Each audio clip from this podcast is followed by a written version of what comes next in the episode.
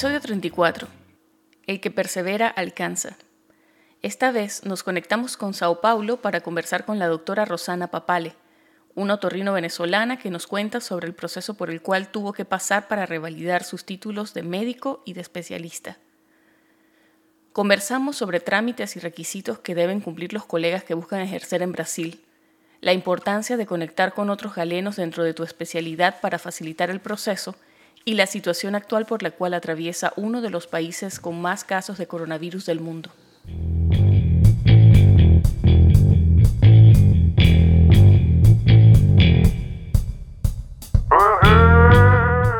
Estás escuchando Pluripotenciales, el podcast de la doctora Sheila Toro.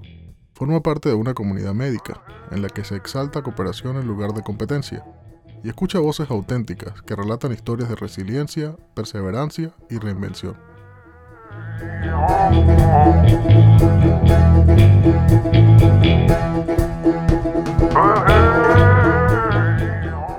Hola Rosana, bienvenida al podcast.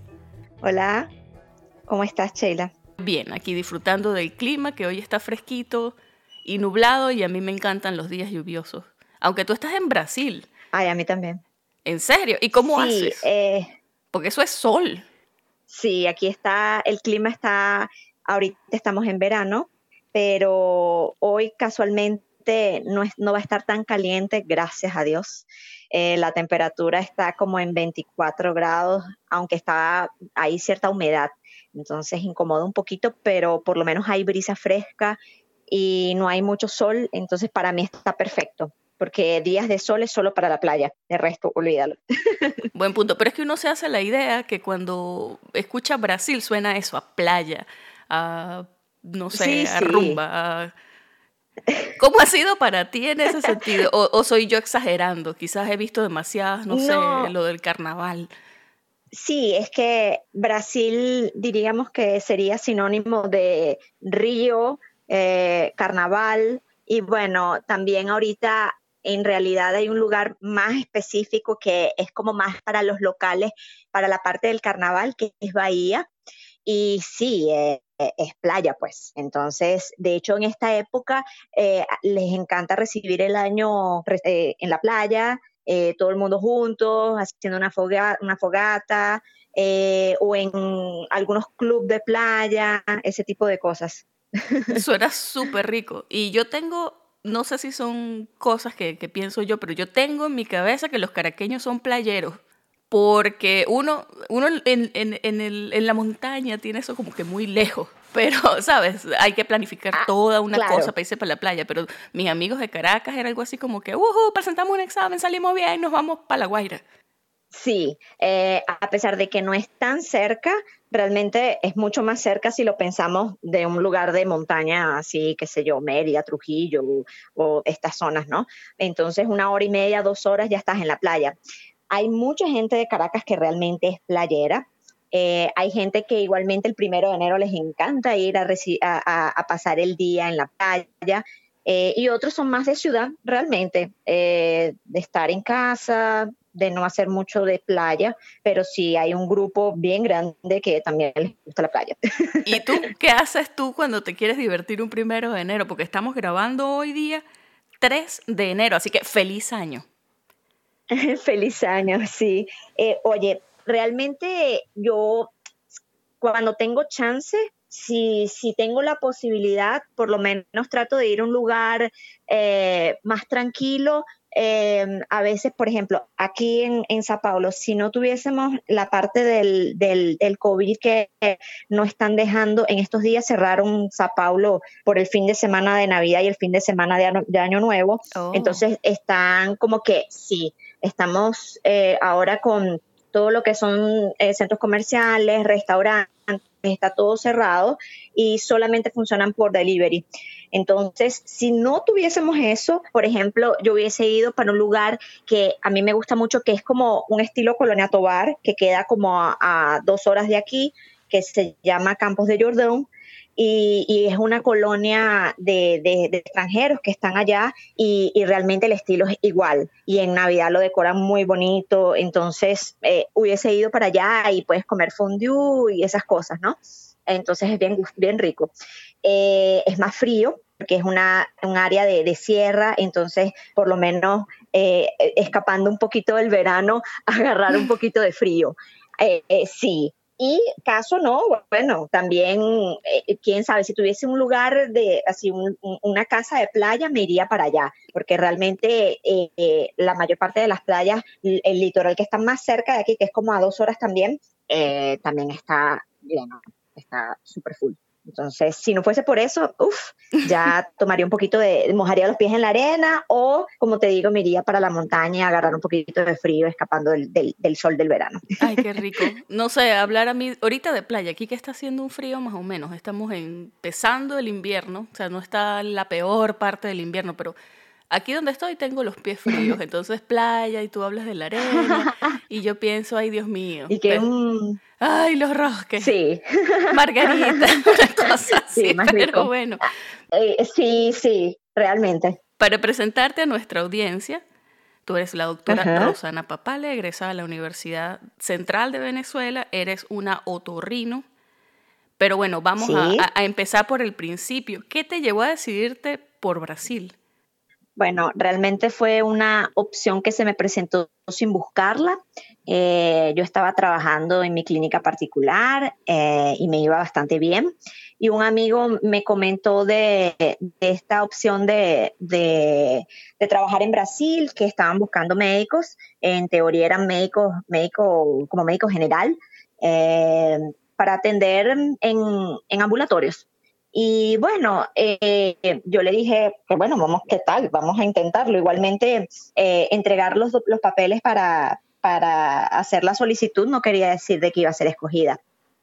Y bueno, en menos de un mes me llamaron y me dijeron que, que había sido escogida y que tenía que escoger de una vez porque si no aceptaba la opción en ese momento, eh, no, había, no iba a haber otra oportunidad y casualmente mi amigo no, no fue escogido, yo sí, y ahí tuve que hacer la, la, tomar la decisión de, de venirme para acá. Eh, eh, no tenía que invertir absolutamente nada, cosa que para mí era perfecto, más que no, como te digo, no era algo que estaba buscando. Y yo dije, bueno, lo peor que puede suceder es que me lo tome como un año sabático, eh, voy un, un, tiempo, aprendo una nueva, un nuevo idioma y después me regreso si, si realmente no me gusta. Y bueno, estamos aquí seis años y medio después, todavía por acá. En el 2014, ¿verdad? Me contaste cuando hablamos antes de grabar. en mayo de 2014. Me contabas también que el programa se llama Mais Médicos. Bueno, no, no, no creo que se pronuncie así como se pronuncia. sí, sí, no, está bien. Está oh. bien. Yo me vine por un programa, el programa que, que, que se llama Mais Médicos para Brasil. Em, eh, él estaba contratando médicos extranjeros eh, de todas partes del mundo realmente eh, y hubo varios ciclos de, contratación. Y bueno, yo fui el último ciclo, yo, yo fui el quinto ciclo y a partir de allí no contrataron más extranjeros que no fuesen los médicos cubanos que tenían un contrato aparte con el gobierno brasilero. Eh, entonces, eh, después de eso, ahorita el último ciclo, que, porque ya acabó el programa, el último ciclo fue el ciclo 19, 20, no, mentira, el 22 por ahí. Este, y lo que estaban haciendo en los últimos dos o tres años era contratar solamente brasileros que se habían formado en el exterior. Eh, porque oh. aquí todos los que se forman en el exterior tienen que hacer una reválida, bien sea brasilero o no el brasilero también tiene que hacer la reválida y como no había, durante los últimos tres años no hubo reválida, esa era la opción que estaban teniendo esos médicos para poder trabajar en cuanto salía la, la reválida para ellos. Entonces, por, eso es que estaban contratando solo brasileros. Qué rudo. Este, digo, siendo, siendo brasilero, llegar a tu país y que tengas que... Y que no puedas trabajar. Wow. Bueno, pero, pero es que estas cosas del título, de dónde te gradúas y dónde te vas a trabajar o a dónde emigras, eso, bueno, eso es algo que estamos viviendo todos ahorita. Tú pasaste por eso y me contabas que a pesar de que ese año tú dijiste, bueno, me voy, y como tú misma lo acabas de decir, o sea, quizás en el peor de los casos me tomo un año sabático, tú dijiste, ¿sabes qué? Yo voy a aprovechar el tiempo y voy a meter mis papeles de reválida. Entonces, más o menos, ¿en qué consistió esa reválida? Bueno, eh, la reválida es una prueba nacional que se hace una vez al año la hace un instituto nacional aquí, em, que en teoría tiene dos partes la prueba. Tiene una parte teórica, que normalmente son unas 100 preguntas de selección simple. La primera parte, eh, que en teoría es de las materias básicas, eh, eh, digamos que lo que debería saber un médico general. tienes la parte de, de, medicina interna, de cirugía, pediatría, obstetricia y la parte de lo que llamaríamos nosotros salud pública. aquí le dicen preventiva. entonces, digamos que con eso ellos abordan un poco todo, ¿no? Y después, ese mismo día, o sea, porque la prueba en esa parte teórica tiene esa selección y tiene una parte que llaman discursiva que es de desarrollo, pues. Y bueno, igual son casos clínicos en general de las mismas áreas y una vez que tú pasas esa prueba, eh, lo que necesitabas era tener el 50% más uno, o sea, no tenías que tener tipo un 80% para pasar, no. 50 más uno ya pasabas para la segunda fase de la prueba, que es una prueba práctica, que dura, es un fin de semana que dura la prueba, en la cual tú eh, tienes que hacer... Em, eh, te, como que haces casos clínicos de las diferentes áreas y tienes una persona que te está evaluando en el momento y una persona que te está grabando y otra que hace el paciente, eh, como que se hace pasar por el paciente, ¿no? Y entonces en las mismas cinco áreas. Entonces un día hace cinco casos, otro día hace cinco casos y luego si pasas eso ya puedes eh, eh, introducir los papeles en la universidad porque ellos, la reválida trabaja con una gran en una gran cantidad de universidades aquí del país para poder emitir el diploma de la reválida. ok. O sea, no, no es el gobierno quien te da la reválida, es una universidad. Eh, sí, pero a través de una prueba que hace el gobierno. Oh, no, sé si me explico. Eh, es una cosa que, que, se hace nacional, que es el, el, INEP, que es el Instituto Nacional de mm, em, algo de pesquisas de, de, de, que, que, hacen aquí de investigación, pero entonces ese instituto es el que ah, eh, tiene un contrato con las diferentes universidades en cada uno de los estados para que cada uno pueda emitir los diferentes diplomas, porque como ah, aquí hay tanta, así la, la, población es tan grande y las ciudades quedan muy lejos una de otra, es muy difícil hacerlo como en un lugar único. Entonces te dan la opción de que cada persona que esté en el estado que le toca eh, pueda hacer la, la, emisión del título eh, y entregar los documentos en la universidad que le quede más cerca, dependiendo del estado en que se encuentra. Rosana, ¿y esa prueba muestra suficiencia en portugués o tú tienes que presentar una prueba extra para eso? Bueno, eh, aparte tienes que presentar una prueba. En teoría, las personas que no son brasileras, como obviamente como en mi caso, eh, para poder ejercer eh, en teoría en la parte médica, tienes que tener un nivel de suficiencia de portugués y la reválida en cierta forma lo pide como requisito. Entonces, yo cuando llegué, yo llegué en mayo y bueno, yo no sabía absolutamente nada de portugués. Ahí fue de forma autodidacta que aprendí, aprendí el idioma eh, a través de libros, televisión, películas, ¿sabes? Lo que tuviese por, por, la frente, por el frente. Eh, y en octubre de ese año yo presenté la prueba. Es una prueba que se presenta. De hecho, algunos brasileños la presentan, pero honestamente, según yo hice un curso como de, ven, ven tranquilo, como de dos meses, este, una vez por semana, y la profesora lo que decía era eso, que inclusive brasileños que tratan de presentar la prueba no les iba tan bien cuanto otras personas que a veces ni siquiera hablan el idioma. Es muy cómico. Eh, entonces te piden un nivel de suficiencia de por lo menos, eh, aquí tienen, o sea, son cuatro niveles, intermediario, intermediario superior, avanzado y avanzado superior. Esos son los nombres que tienen. Y bueno, eh, tienes que tener mínimo intermediario superior y bueno, yo tuve un poco más que eso y bueno, gracias a Dios superé ese, esa fase también. bueno, felicitaciones. Y estamos hablando todo esto de la reválida del título de médico. Ahora, yo quería preguntarte, porque bueno, sí, la, de especialista eso es otro cuento, pero vamos a hablar un poquito más adelante acerca de eso.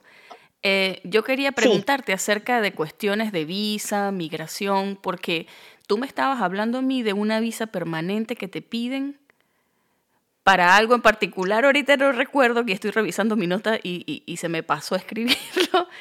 Em, pero, sabes, yo pensaba que quizás por aquello de la comunidad del Mercosur, habían ciertas restricciones que se obviaban con Venezuela, Pero me, me explicaste que no, que de hecho necesitas una visa permanente en teoría, yo porque entré por el programa Mais Médicos y ellos me dan una visa especial que funcionaba para trabajar solamente para eso.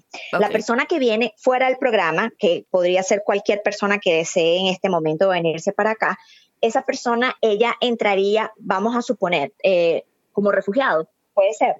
En ese caso, ya con dos años, tú puedes automáticamente hacer la solicitud del cambio de la visa temporal para la visa permanente mostrando que tienes eh, alguna fuente de trabajo y no habría problema.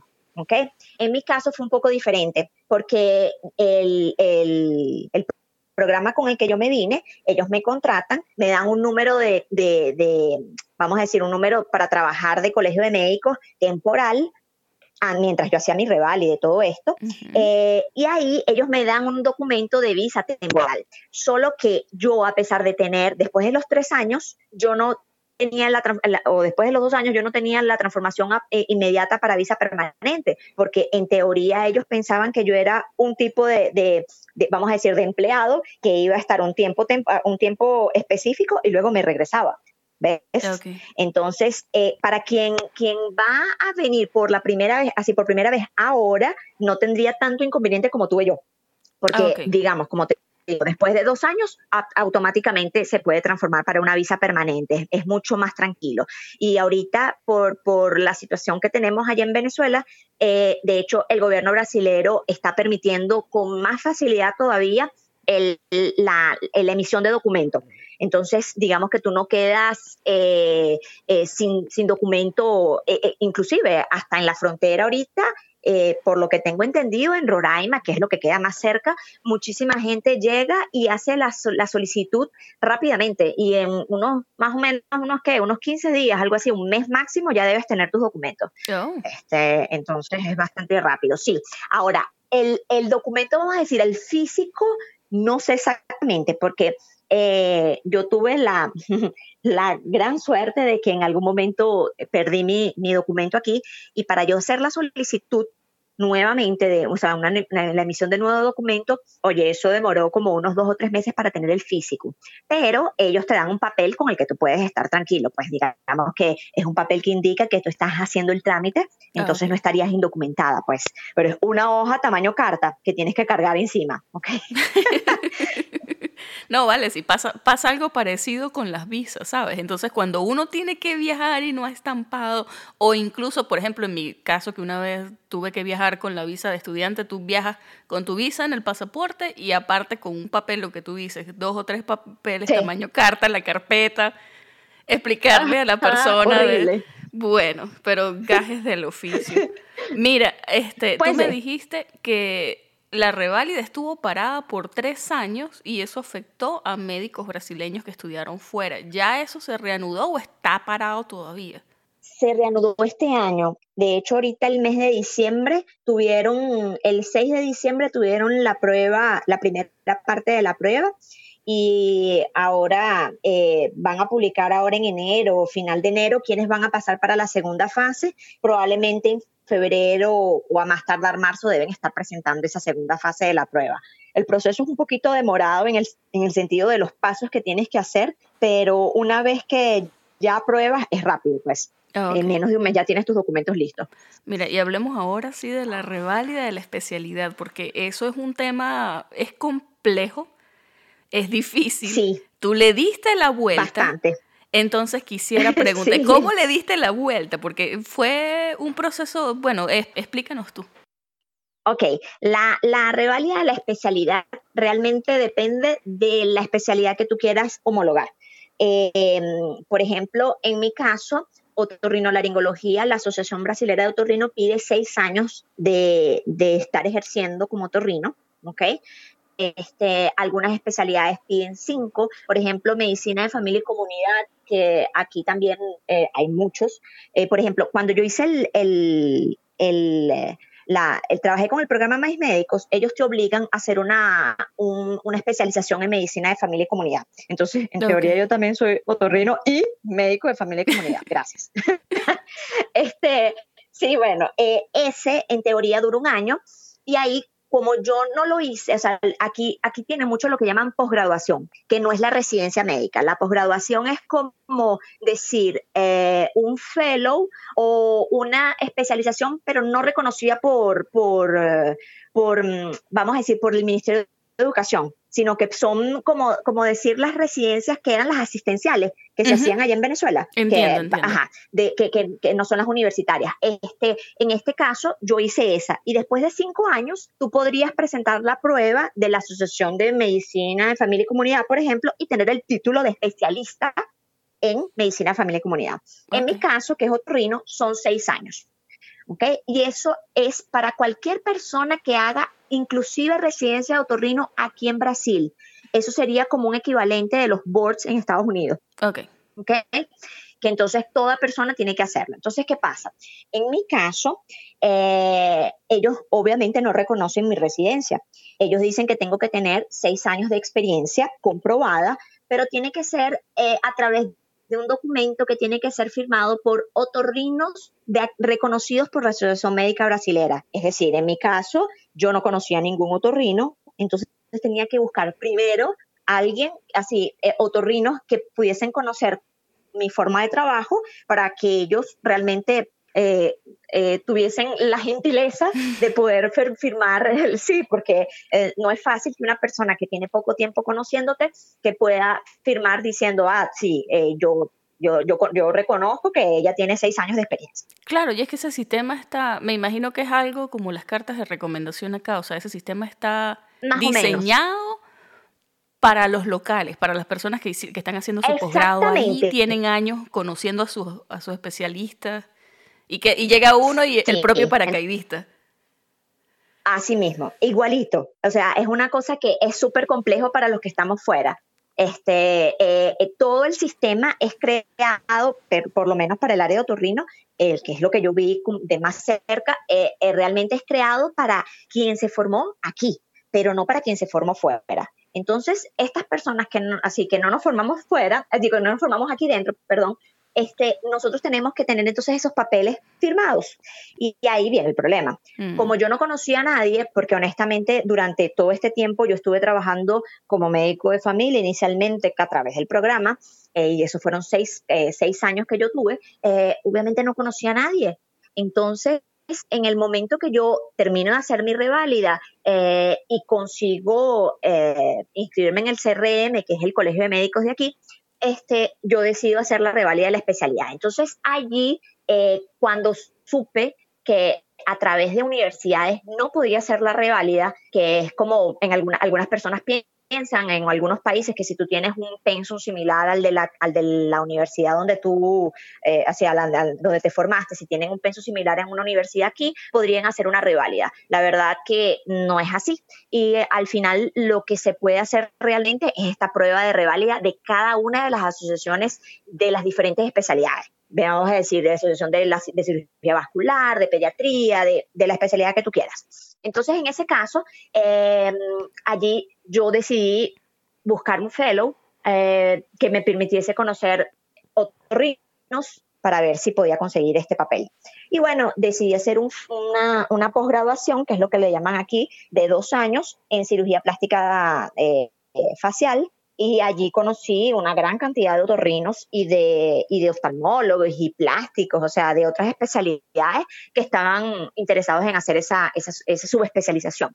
Y bueno, después de eso, eh, gracias a Dios conocí las personas y conseguí inscribirme en la Asociación Brasileña de Otorrino y optar para presentar la prueba, porque esa era la, la, mi queja, ¿no? De que en teoría yo lo que decía era, yo no estoy pidiendo que ustedes me firmen el papel de que yo soy otorrino, eh, pensando con la Asociación Brasilera de Otorrino, ¿no? Sino que por, lo menos me dieran la opción de presentar la prueba. Pero bueno, yo cumplí con todos los requisitos que ellos pidieron y al final conseguí eso. Y bueno, presenté mi prueba y gracias a Dios ahorita en diciembre salió, bueno, mentira, el 19 de noviembre de, de, de 2020 presenté y ya tengo mi número de especialista también como torrino. Entonces ahora viene la nueva fase, la de buscar para trabajar como torrino. Bueno, pero Nahuara, felicitaciones porque fue algo que tuviste tal cual, darle la vuelta, tuviste que hacer un fellow para poder cumplir prerequisitos. O sea, Nahuara le, le echaste un camión, así que te lo mereces. Muchas gracias. Y sí me contaba, sabes que yo, de hecho, ahora más tarde voy a hablar con tu hermana y sí me decía, o sea, es que mi hermana es una cosa que ha ido contra viento y marea, le ha costado muchísimo y ella persevera y ahora finalmente. Sí, ya muchos muchos realmente desisten, honestamente. Eh, tienen personas que o prefieren irse para otro lugar o definitivamente prefieren ejercer otra cosa, o bueno, algunos hasta como hacen en España, que deciden presentar para residencia, pues.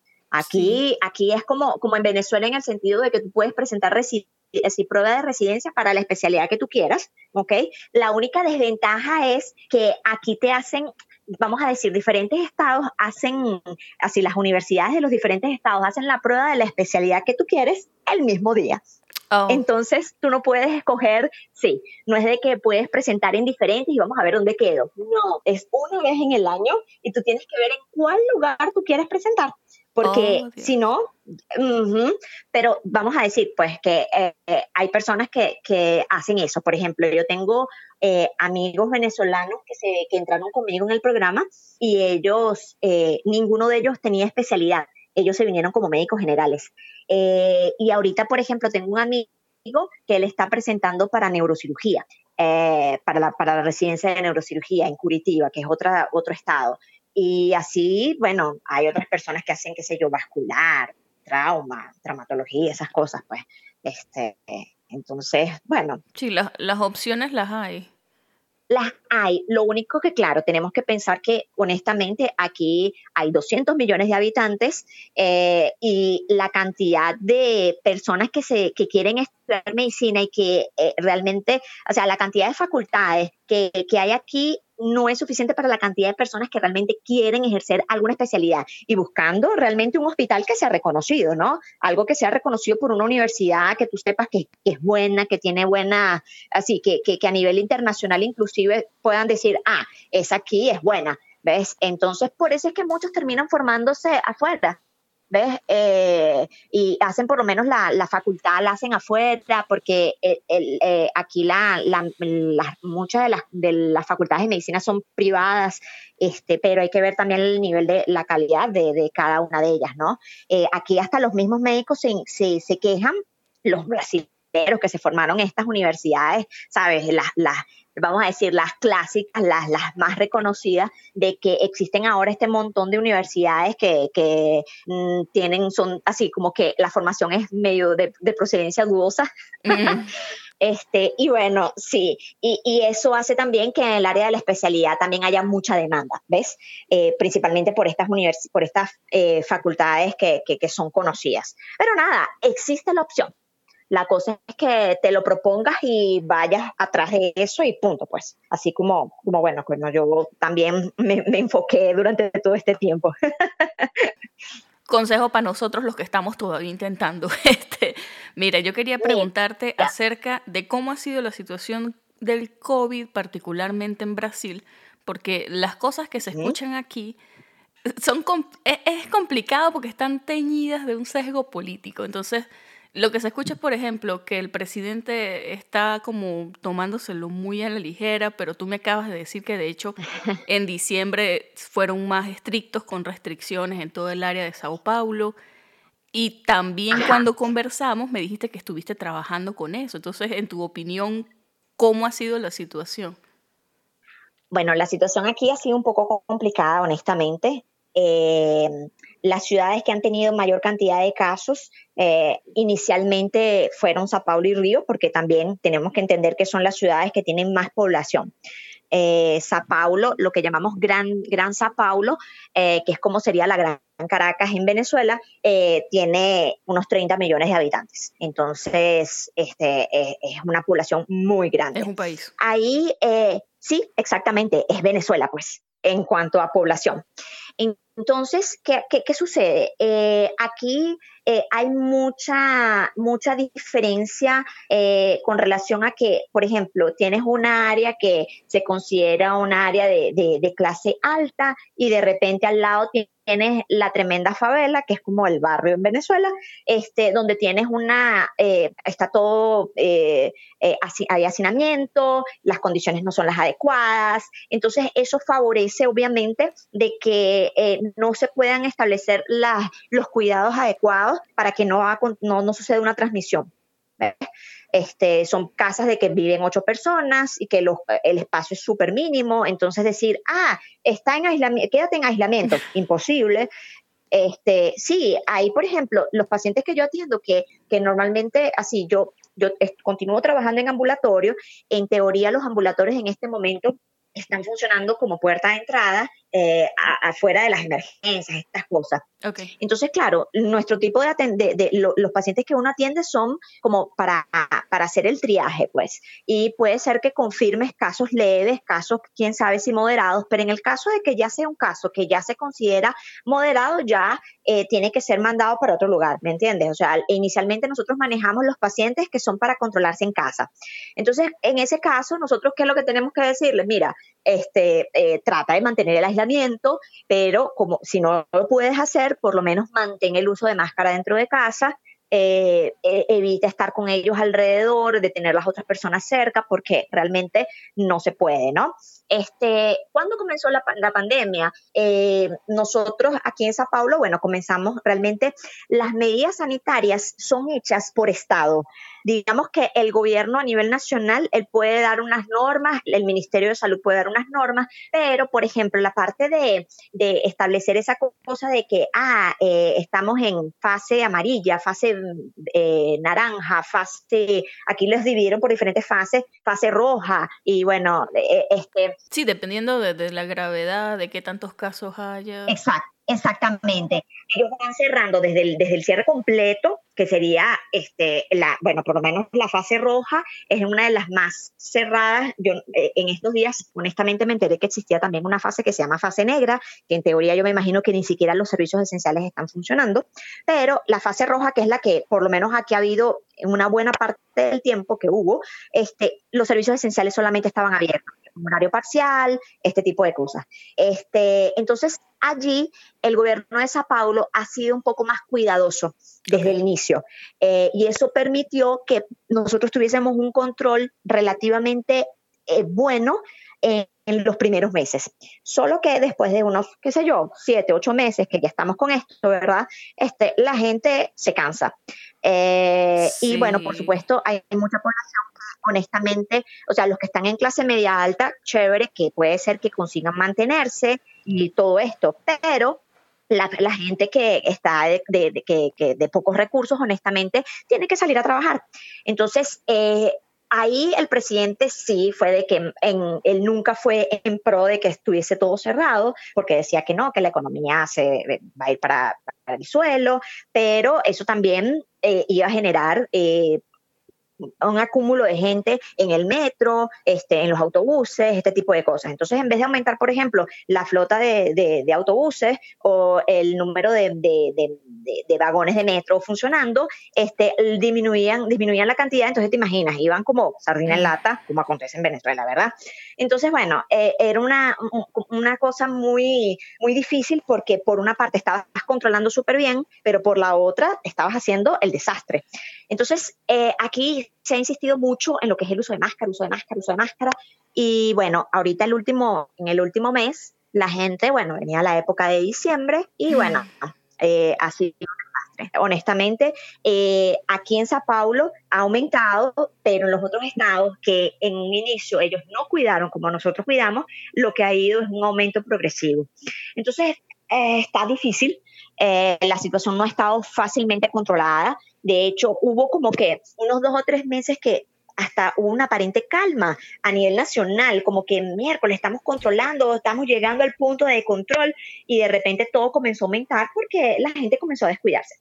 Y empezaron a abrir, obviamente, los centros comerciales, este, las tiendas no estaban limitando la cantidad de personas dentro de los lugares. Eh, entonces, claro, eh, fue un desastre. Eh, imagínate, el 24 de diciembre, la zona litoral de aquí de Sao Paulo habían dicho, va a estar cerrado 25, así, el 24 fue el jueves, ¿verdad? El 25, 26, 27 estaba prohibido que estuviesen abiertos los servicios no esenciales. Entonces, vamos a decir que a la bodeguita, este, el barcito en la playa, todas estas cosas tenían que estar cerradas. Pues no fue así. Los restaurantes abrieron, este, eh, no, así como dicen, no están ni ahí, como uno dice aquí. Eh, la gente estaba cansada y entonces empezaron a reunirse, pero el problema, que es lo que yo digo, no es tanto que te reúnas, sino los cuidados que no tomas, te descuidas completamente y abrazas a todo el mundo y están todos juntos y vamos con la foto y etcétera, ¿no? Entonces, eh, ahora mm, nosotros esperamos honestamente de que el flujo de pacientes aumente en estos días, lamentablemente.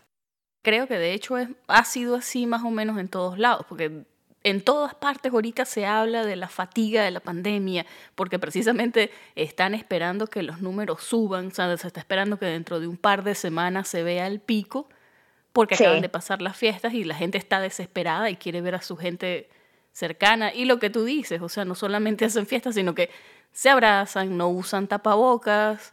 Y, y se ve más en, en algunos sitios que en otros. Es difícil, es muy difícil ya a estas alturas mantenerla Sí, digamos, el control. el control y mantenerse, el autocontrol.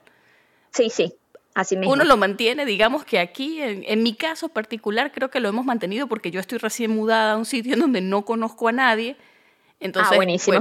me, toca el aislamiento porque me toca, o sea, no hay manera. Claro, claro. Y se te toca, pero la situación de la gente, yo entiendo, yo me pongo, por ejemplo, en los zapatos de mi familia y, ay Dios, o sea, por un momento yo, bueno, está bien, hagan la fiesta de Navidad y por otro me estoy haciendo la señal de la cruz, Señor, que nadie vaya con coronavirus y contagie a toda esa gente.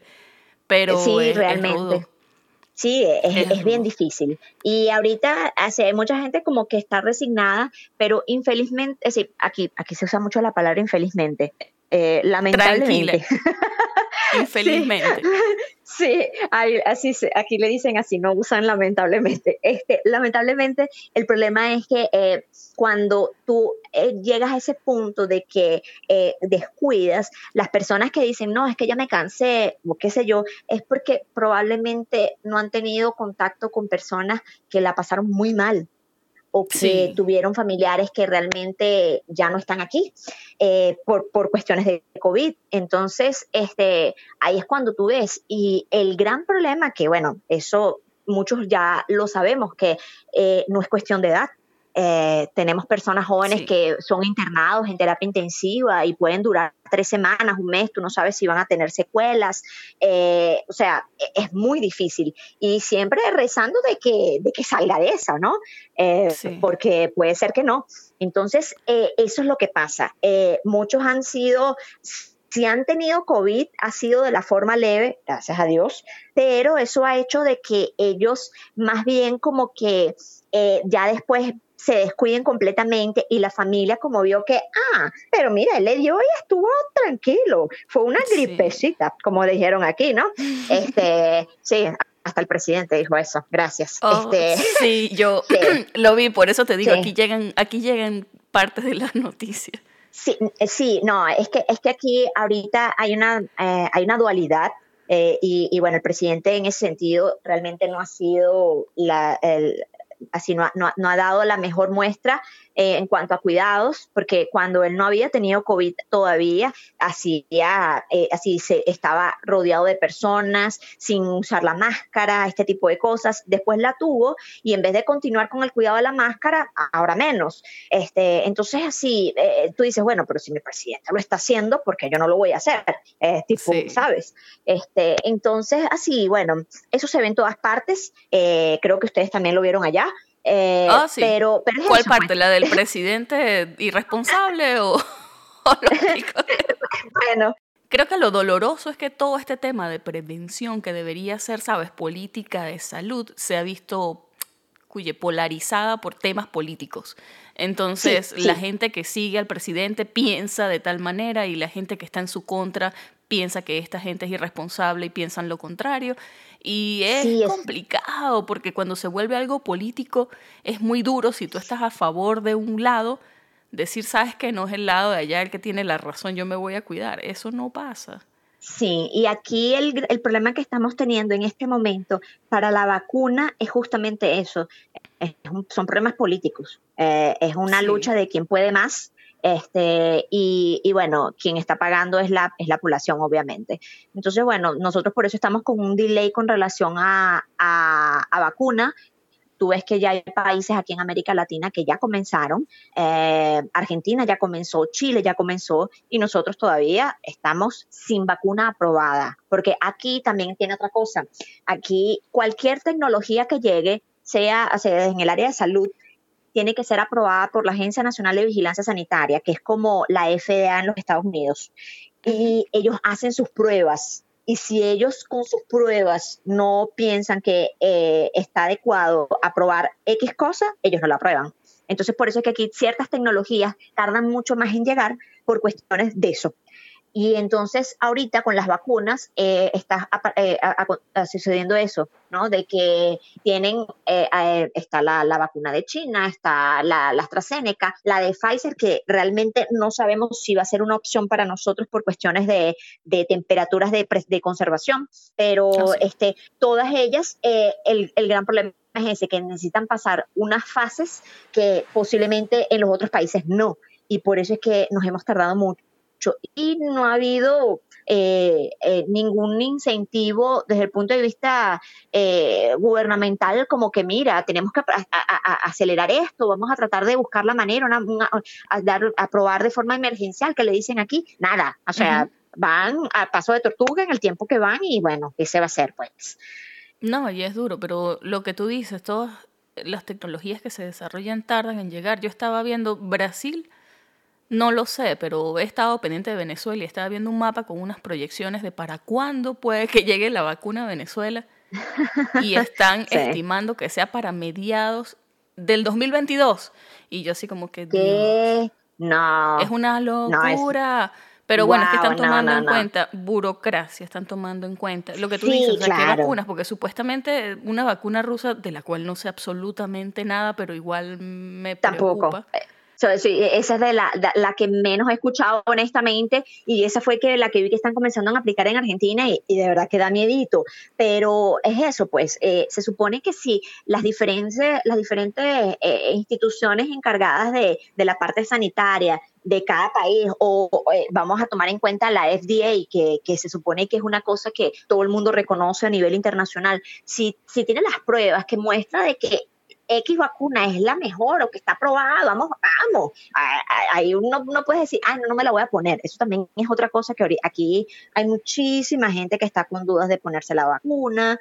Bueno, y creo que en todas partes es igual. Eh, sí, Sí, aquí hay gente que, que, está así como, principalmente gente joven, pero es lo que yo digo, eh, muchos de eh, esa, esa, población joven es la que más va a tardar en ponerse igual la vacuna, porque van a comenzar, eh, el esquema va a ser primero personas de 75 años en adelante, igualmente los cuidadores de estas personas de casas de de, ancianatos, de este tipo de cosas. Este, Después, eh, bueno, personal de salud, obviamente, y ahí van disminuyendo en edad. Entonces, eh, nosotros teníamos un esquema, por lo menos Sao Paulo había establecido un esquema de, de, de vacunación, pero como como te digo, no sabemos si se va a poder eh, eh, eh, poner en práctica por cuestiones de que todavía no fue aprobada la vacuna, pero en teoría a mediados de enero iba a comenzar la vacunación aquí, por lo menos aquí en Sao Paulo, pero no se sabe ya pues. Y entonces el, el programa que habían puesto era hasta marzo y hasta marzo no había llegado sino para gente de por encima de los 50 años. Entonces imagínate, de aquí a que llegue al grupo grande que, que es esta gente joven, que mucha es reacia a vacunas y todas estas cosas, este, van a ver que, por ejemplo, si es por efectos colaterales, que tienen miedo, qué sé yo, que ya un buen grupo de la población va a estar vacunado para el momento que les toque a ellos. Entonces, pienso yo que puede ser que esos miedos se disipen un poco y, y, y terminen decidiendo aplicarse la vacuna. Aquí ya están hasta en decisión eh, de, judicial de ver si eh, declaran obligatoria la aplicación de la vacuna porque por lo mismo, oh. sí, están tratando de ver si llegan hasta ese punto de que va a ser obligatorio para poder andar. Eso es una decisión tremenda de tomar, porque claro, por un lado tienes, bueno, el sentido común, y por otro lado tienes la libertad de escoger. Sí, y, esa es la cosa, que estaban así, dentro de los planteamientos que tienen es justamente ese, que eh, mi seguridad también depende de, lo que tú hagas por mí, porque es una cosa que ya no es solamente eh, yo estoy haciendo esto para protegerme, sino que si tú no lo haces, yo también puedo verme perjudicado, porque no está haciendo los cuidados y todo esto. Entonces, por eso es que están todavía en discusión esa parte de lo de la vacuna. No se ha probado nada, obviamente. O sea, hasta ahora nada es obligatorio, como siempre ha sido. Eh, quien se la quiere poner se la pone y quien no, no. Pero está en discusión. Está en discusión eso mismo. Nada, Rosana, para cerrar, ya hemos hablado de toda tu trayectoria y mira, hablamos hasta de la connotación política de la vacunación del COVID. este, Yo te dije, no hay, no hay em, script, no hay, ¿cómo se llama? no hay libreto. Dios. No hay libreto. el libreto, no hay libreto. El libreto, no hay libreto por donde vayamos. Pero quería preguntarte, y ya para cerrar. Sí. ¿Qué consejo le das tú a los doctores que como tú puedan estar pensando en Brasil como una opción? Bueno, eh, yo pienso que eh, Brasil es una, una, opción muy buena. Eh, lo que tienen que saber es que como en muchos países no es un, no es un proceso fácil, pero no es imposible. Eh, la cosa es eh, poder mm, estar bien, bien informado para no perder tiempo, porque realmente eso también fue algo que sucedió conmigo, que mucha gente no me supo informar y entonces esa fue esa, esa demora en poder hacer cada trámite, ¿no? Entonces, la persona que se quiera venir puede venirse, el idioma no es difícil. Oye, yo en tres meses lo conseguí y bueno, hablaré siempre con acento porque no hay manera de que eso se oculte, pero te puedes comunicar, realmente no es portuñol, terminas hablando portugués realmente. Este, sí, porque muchos dicen, no, portuñol y tal. No, puedes aprender, sí. Eh, y hay gente muy buena que, que, te puede dar la mano honestamente y, y te puede abrir puertas. Em, hay ciudades que son así, aquí la población en ese sentido, siempre hay algunos lugares donde puede haber gente que te vea feo. Este, quizás probablemente en la parte norte, que es lo que está frontera con Venezuela en este momento, por, por cuestiones de el, volumen, el flujo de personas que está llegando tan rápido para allá, ¿no? Pero en general, este, oye, eh, hay muchas ciudades aquí que son buenas eh, y si tienes la voluntad de, de realmente eh, fajarte y, como dicen, echarle pichón, ven y, hazlo. Es posible, sí, yo soy un ejemplo, quizás el mío fue un poco más lento, pero tengo conocidos que lo hicieron más rápido. Este, todo depende también de tu especialidad, si todavía, si ya tienes tu especialidad eh, eh, hecha. Eh, yo cuando presenté la revalida ya tenía 10 años de formada y, no fue imposible. Eh, yo tuve que estudiar medicina de nuevo en cierta forma y hasta que fue bueno, porque me, refrescó muchas cosas eh, para el día a día. Pero se puede, se puede. Entonces, si tienes la intención, el que persevera alcanza realmente y, y hay formas.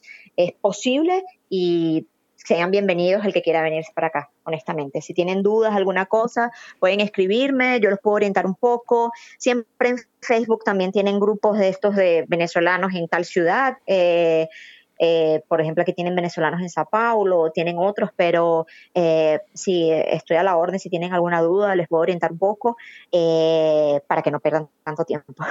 Bueno, muchísimas gracias, porque justamente te iba a preguntar eso, ¿a qué fuentes puede la gente remitirse para conseguir ese tipo de información?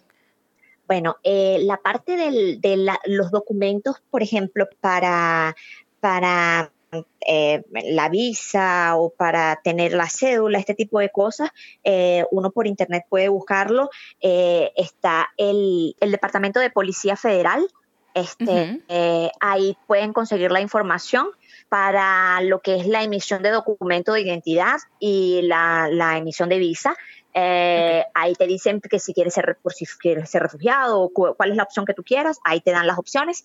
Este, para la parte de la reválida, está el INEP, INEP, que es la, el instituto que les digo que hace la prueba nacional una vez por año. Eh, y ahí también él les puede, le dice los requisitos y qué cosas tienen que hacer. Con relación a la parte del portugués, dependiendo de lo que decidan hacer, este, es una prueba que se llama CELPE-BRAS, eh, C-E-L-P-E-BRAS, B-R-A-S. Eh, hay muchos cursos que se hacen, inclusive a distancia, que te permiten aprender un poco la parte de cómo presentar esa prueba, eh, que sería también una opción. Pero como te digo, hay gente que a, veces hasta ni la tiene. Yo digo para que hagan todo, como dicen, correctamente. no, bueno, por si acaso. Claro, claro. Hay que ser metódico. O sí, es necesario realmente eh, para hacer todo con el tiempo adecuado. Y luego, bueno, ya la especialidad dependiendo, si tienes, si tienes ya la residencia hecha, es buscar la, la sociedad de la especialidad que tú estás. Si eres eh, cirujano vascular, si eres pediatra, si eres ginecobstetra, dependiendo de lo que seas, buscas la sociedad de la, especialidad por Google y ella te va a dar los, los, pasos a, a hacer para poder presentar la prueba también de cada una de las especialidades. Y bueno, en mi caso, si quieren, si quieren, por ejemplo, eh, puede ser por el Instagram, quizás que me, que me puedan escribir. Eh, el mío es RF Papale. Eh, por ahí pueden escribirme si quieren y yo les puedo aclarar alguna duda si tienen. Estoy a la orden. Dale, de todas maneras yo coloco tus datos en la descripción del episodio. Y ah, Rosana, de verdad que ha sido un placer. Muchísimas gracias por animarte a grabar. Y gracias, Alejandra, por presentarnos, ¿vale? Ah, sí, gracias a Ale, que, fue la que, nos, la, que nos presentó a distancia. Bueno, de verdad que ha sido un placer. Gracias por tomarte el tiempo. No, gracias a ti. Muchísimas gracias por invitarme.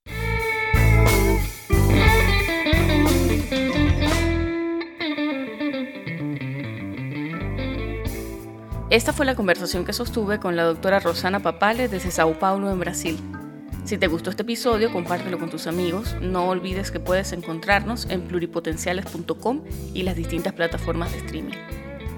Desde el área de la Bahía de San Francisco y deseándoles como siempre el mayor de los éxitos, se despide su colega Sheila Toro.